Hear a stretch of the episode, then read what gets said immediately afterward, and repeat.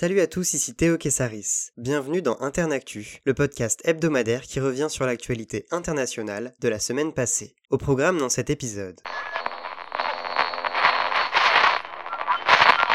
La démocratie assiégée, le chaos à Washington, insurrection au Capitole. Ce sont les titres de la presse américaine ce jeudi, au lendemain de ce qui est déjà qualifié comme une journée historique pour les États-Unis. Mercredi, des milliers de manifestants pro-Trump se sont massés autour du Capitole, alors que la certification de la victoire de Joe Biden avait lieu au Sénat, dans l'aile nord du bâtiment. Donald Trump se trouvait à Washington. Un peu avant midi, il a délivré un discours dans lequel il incitait Mike Pence à s'opposer à la validation des résultats électoraux. Il a aussi appelé ses supporters à descendre la Pennsylvania Avenue, cette voie reliant la Maison Blanche au Capitole. Vers 13h10, les affrontements entre manifestants et policiers débutent, ponctués de gaz lacrymogène et de gaz poivre. Les pro-Trump se positionnent sur plusieurs fronts du bâtiment, font reculer les policiers et parviennent à pénétrer à l'intérieur par l'entrée est. Les protestataires se dirigent vers le Sénat et la Chambre des représentants. Le processus de certification est suspendu, les sénateurs sont évacués. Les agents de sécurité de la Chambre brandissent leurs armes. L'entrée ouest a aussi été envahie. Plusieurs images de bureaux saccagés ont circulé sur les réseaux sociaux, tandis que les manifestants se sont pris en photo, assis à la place de Nancy Pelosi, speaker de la Chambre. Peu avant 15 heures, des coups de feu se sont fait entendre. Une femme a été abattue par la police. Donald Trump a fini par appeler au calme, je cite Je sais ce que vous ressentez, mais rentrez chez vous. Nous vous aimons, vous êtes très spéciaux. Fin de citation. Vers 17h40, le bâtiment était sécurisé. La maire de Washington DC, Muriel Bowser, a décrété la mise en place d'un couvre-feu à 18h. Puis, vers 3h du matin, jeudi, les sénateurs ont repris leur travail. Joe Biden sera investi le 20 janvier et Trump n'assistera pas à cette cérémonie. Après de multiples condamnations de pays étrangers, jeudi soir, le président s'est dit scandalisé par les violences qui ont fait 5 morts, dont un policier ayant succombé à ses blessures il a promis une transition ordonnée pour la future administration. Faisant savoir que le Trumpisme n'en était qu'à ses débuts, il n'a pas pu empêcher la tendance démissionnaire qui gagne ses rangs. Mick Mulvaney, Hélène Chao, Stéphanie Grisham, Betsy DeVos, autant de ministres ayant décidé de quitter leurs fonctions, considérant l'invasion du Capitole comme le point de non-retour de la présidence Trump. Si le Parti républicain se fracture peu à peu, certains de ses membres rejoignent la volonté affichée par Nancy Pelosi jeudi, destituer le président le plus vite possible par une mise en accusation ou en invoquant le 25e amendement. Celui-ci permet au vice-président de devenir président par intérim en cas d'incapacité du président à poursuivre ses fonctions à cause d'une maladie physique ou mentale. Les démocrates de la commission judiciaire de la Chambre ont adressé une lettre à Mike Pence l'exhortant à agir pour démettre Trump de ses fonctions. Outre ce contexte mouvementé, les démocrates ont remporté le contrôle du Sénat dans la foulée des élections sénatoriales de mardi. Les candidats Raphaël Warnock et John Ossoff se sont imposés face à Kelly Loeffler et David Perdue. La voix de Kamala Harris, présidente du Sénat en sa qualité de vice-présidente, tranchera en cas d'égalité entre les 50 sénateurs démocrates et les 50 sénateurs républicains. Une révélation a mis en lumière un autre scandale politique. Lundi, le Washington Post a publié un enregistrement téléphonique dans lequel Donald Trump demande au secrétaire d'État de Géorgie, Brad Raffensperger, de trouver 11 780 voix, soit une de plus que le nombre obtenu par Biden. Une pression qui constitue un crime pour les opposants du président. L'autre pays dans la lumière cette semaine, c'est la Chine. Mardi, Lai Xiaomin, ancien patron du conglomérat financier China Huang, a été condamné à mort. Il est accusé d'avoir accepté des pots de vin. Cette décision est rare dans le monde des affaires. Le pouvoir semble montrer les à l'égard de ce dernier, quelques semaines après avoir reporté la colossale introduction en bourse Dent Group, le bras financier du géant Alibaba. L'ancien patron a été reconnu coupable d'avoir acquis 215 millions d'euros de pots de vin, alors qu'il tentait d'en acquérir 13 millions de plus. Il y a un an, la télévision publique CCTV avait diffusé des images de son appartement. Des liasses de billets et autres coffres forts étaient visibles en nombre. L'homme a assuré n'avoir jamais dépensé un seul centime de cet argent. Lai Xiaomin a aussi été jugé coupable de bigamie. Ayant multiplié les liaisons extra-conjugales, il a eu plusieurs enfants illégitimes. Cette condamnation souligne l'effort des autorités chinoises pour contrer la corruption du milieu des affaires. Depuis son arrivée au pouvoir en 2012, Xi Jinping a sanctionné plus d'un million et demi de cadres du Parti communiste chinois. Pour beaucoup, cette épuration servirait à faire taire toute opposition au président. Le milliardaire Jack Ma, fondateur d'Alibaba, en a fait les frais en novembre quand l'introduction en bourse d'Ent Group a été stoppée. Cette opération aurait permis de lever plus de 34 milliards de dollars. Jack Ma aurait-il critiqué les régulateur financier à l'origine du revirement? Est-ce pour cette raison qu'il n'a plus été vu en public depuis octobre? Pour le moment, le mystère reste entier. Lundi soir, le ton grave, Boris Johnson a pris la parole. Un confinement national a été décrété en Angleterre, au moins jusqu'en mars. En cause, la circulation rapide du nouveau variant du coronavirus, jugé plus contagieux. Les écoles sont fermées, les déplacements sont restreints, tolérés pour aller travailler, pratiquer de l'exercice physique ou faire des courses. Le ministre Michael Gove a déclaré, je cite, Plus le programme de vaccination sera efficace, plus il sera facile de lever ces restrictions. Les semaines à venir seront très très très difficiles. Fin de citation. En une semaine, les hospitalisations au Royaume-Uni ont augmenté de 70%. Le personnel soignant du National Health Service, le service de santé britannique, exprime son inquiétude face à cette progression de l'épidémie. Un risque de submersion des effectifs médicaux n'est pas exclu. De leur côté, l'Irlande du Nord et le Pays de Galles ont mis en vigueur un troisième confinement au lendemain de Noël l'Écosse a décidé lundi d'une mesure identique pour le mois de janvier. Le Royaume-Uni, qui déplore plus de 175 000 morts, est devenu lundi le premier pays du monde à utiliser le vaccin développé par AstraZeneca et l'Université d'Oxford sur sa population. Depuis le 8 décembre, premier jour d'injection du vaccin de Pfizer BioNTech, la Grande-Bretagne a distribué plus d'un million de doses de vaccins contre le Covid-19. C'est plus que dans toute l'Europe.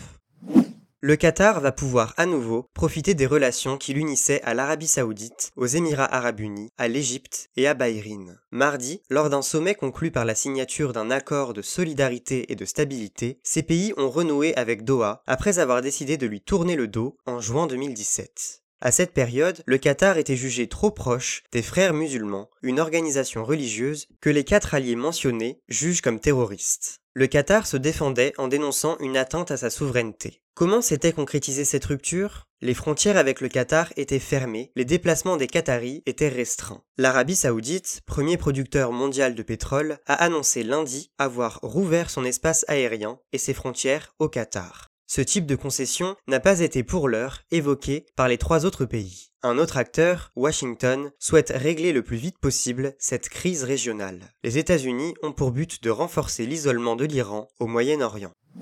Le président sortant de Centrafrique, Faustin Archange Touadéra, a remporté le scrutin présidentiel du 27 décembre dernier. Mardi, dix candidats ont remis en cause la régularité des élections, dénonçant des dysfonctionnements. Ils ont demandé l'annulation du scrutin. La veille, l'autorité des élections, ANE, avait certifié la victoire de Touadéra, auréolé de 53% des voix, au premier tour. Les résultats font l'objet de recours contentieux et devront être validés par la Cour constitutionnelle. Les dix candidats en question mettent en avant les dérogations accordées par l'ANE à des électeurs afin qu'ils puissent voter ailleurs que dans leur circonscription. Ils démentent fermement le taux de participation de 76% avancé par l'ANE. Soulignant le fait que le vote n'a pas pu se tenir ou être pris en compte dans moins d'un bureau sur deux dans le pays, ils jugent plutôt cette participation proche des 37%. 17 candidats au total s'étaient présentés à l'élection présidentielle en Centrafrique.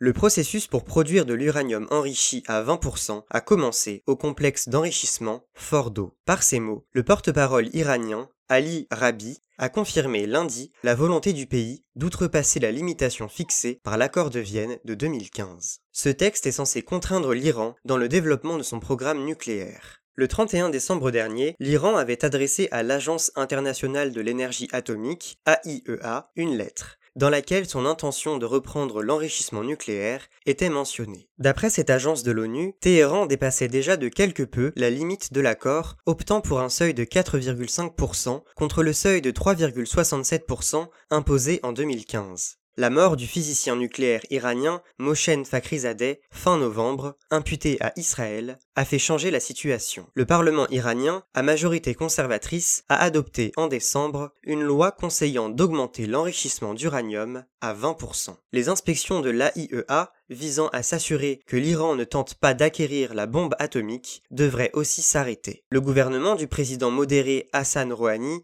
s'est opposé à cette loi. Le Conseil des gardiens de la Constitution l'a approuvé. Le porte-parole Ali Rabi a insisté sur le fait que le gouvernement n'avait pas changé sa position mais qu'il se considérait, je cite, obligé de mettre la loi en œuvre. Fin de citation. La réaction de l'Union européenne ne s'est pas fait attendre. L'enrichissement d'uranium à 20% serait une entorse de taille aux engagements nucléaires de l'Iran. La République islamique a peu à peu commencé à s'affranchir des engagements de l'accord de Vienne depuis mai 2019, soit un an après le retrait des États-Unis de l'accord. L'économie iranienne affronte les sanctions américaines imposées dans le but de l'asphyxier. L'Iran continue d'affirmer qu'obtenir l'arme atomique n'est pas son objectif, et son farouche adversaire, l'État hébreu, continue de crier au mensonge.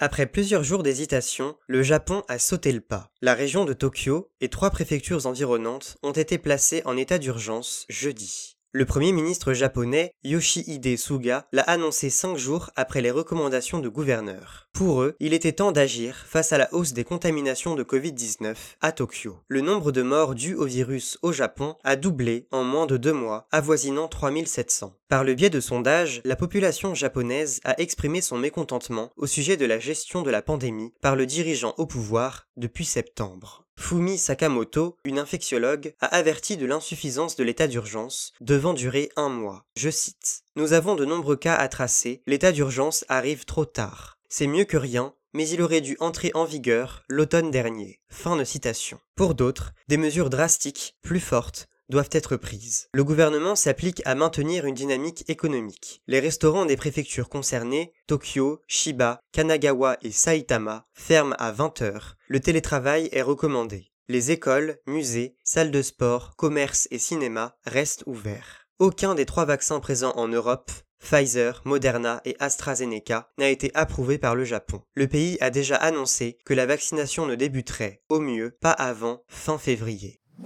L'information insolite de la semaine. Au Pakistan, un tribunal de Lahore a aboli lundi une pratique jugée humiliante pour les victimes de violences sexuelles. En insérant sans difficulté apparente deux doigts dans le vagin d'une femme, cette dernière est considérée non vierge. Par conséquent, elle manquerait d'autorité si elle tentait d'accuser un homme de viol ou d'agression sexuelle. Ces tests de virginité, tels qu'ils sont surnommés, sont en vigueur dans une douzaine de pays d'Asie une méthode que l'Organisation mondiale de la santé condamne par son caractère non scientifique et traumatisant. Par cette technique, les suspicions seraient portées sur la femme victime et non plus sur l'agresseur. Un groupe de femmes pakistanaises, à l'origine d'une pétition contre cet examen corporel, dénonce une violation des droits d'intimité et de dignité figurant dans la Constitution. Les activistes pour les droits des femmes ont salué une étape nécessaire vers le renforcement des démarches d'investigation et de sanction des violences sexuelles. Les condamnations pour viol restent rares en majorité. Mi-décembre, le pays a promulgué une loi prévoyant la castration chimique des violeurs un registre national de délinquants sexuels devant permettre une accélération des procédures judiciaires a été créé. Rimel Mohidine, une experte en charge du Pakistan, membre d'Amnesty International, juge la castration cruelle, inhumaine et dégradante. Au Pakistan, 11 femmes sont violées par jour, d'après des données officielles. Des chiffres qui semblent sous-estimés de l'aveu des autorités. Ce chiffre maintenant. 53. C'est le nombre de militants pro-démocratie arrêtés mercredi à Hong Kong, soit le plus large coup de filet de la Chine depuis l'imposition de la loi sur la sécurité nationale en juin 2020. Près de 1000 policiers ont mené ces arrestations politiques. Les militants se voient reprocher d'avoir organisé des primaires non officielles pour sélectionner des candidats de l'opposition en vue d'élections prévues à l'été 2020 mais reportées d'un an. Ces opposants sont accusés de subversion et de tentative de renversement du gouvernement local sous la coupe de Pékin. La porte-parole du ministre chinois des Affaires étrangères a justifié ces arrestations. Je cite. Il s'agit de prévenir la collusion de ces volontés individuelles de mettre en péril la stabilité et la sécurité de la Chine. Fin de citation. Parmi les 53 détenus, on compte entre autres plusieurs figures emblématiques de l'opposition, des reporters, activistes et juristes. Amnesty International attend un signal clair contre Pékin de la part de la communauté internationale. Mercredi, l'Union européenne a réclamé la libération immédiate des individus arrêtés. Le futur secrétaire d'État des États-Unis, Anthony Blinken, a fait savoir que l'administration Biden-Harris se tiendra aux côtés de la population hongkongaise face aux attaques chinoises contre la démocratie. La loi sur la sécurité nationale, imposée à l'ancienne colonie britannique par Pékin, interdit toute forme de sécession, de subversion, de terrorisme et de collusion avec des forces étrangères, avec une peine de prison à vie à la clé. Coup de projecteur sur la personnalité de la semaine. Il a échappé de peu à une extradition vers les États-Unis mais il restera en prison. Julian Assange, journaliste et informaticien australien de 49 ans, fait régulièrement parler de lui dans les médias. Lundi, la juge britannique Vanessa Barritzer a jugé que l'état psychologique du lanceur d'alerte, incarcéré à la prison de Belmarsh, près de Londres, risquait de se dégrader s'il était enfermé dans une geôle américaine. Une victoire pour l'équipe d'avocats soutenant Assange. Les ONG la nuancent. La juge n'a pas retenu la liberté de la presse comme motif suffisant à empêcher une extradition. D'après elle, Julian Assange a outrepassé ses fonctions de journaliste en mettant des personnes en danger au cours de son entreprise. Andrés Manuel López Obrador, président mexicain, a évoqué la possibilité de lui garantir l'asile. C'est sans compter avec le choix de la justice britannique, mercredi, de refuser la demande de remise en liberté sous caution réclamée par Assange lui-même. La juge Baritzer avance un trop grand risque de fuite. Aux États-Unis, Julian Assange encourt 175 ans de prison pour avoir publié en 2010 et 2011 des documents américains classés secret défense. L'organisation qu'il a fondée en 2006 Wikileaks est au cœur de révélations peu glorifiantes pour les États-Unis. Les activités de l'armée américaine en Irak, en Afghanistan, tout comme les conditions de vie à la prison de Guantanamo, sont documentées par ces données auparavant secrètes. Barack Obama avait décidé d'enterrer toute poursuite à l'égard du lanceur d'alerte. Donald Trump en a décidé autrement. Les États-Unis ont fait appel lundi de la décision britannique. Et voilà, c'est la fin de ce numéro d'Internactu. On se retrouve la semaine prochaine pour un nouvel épisode. Une surprise arrivera aussi dans les prochains jours, mais en attendant, restez informés.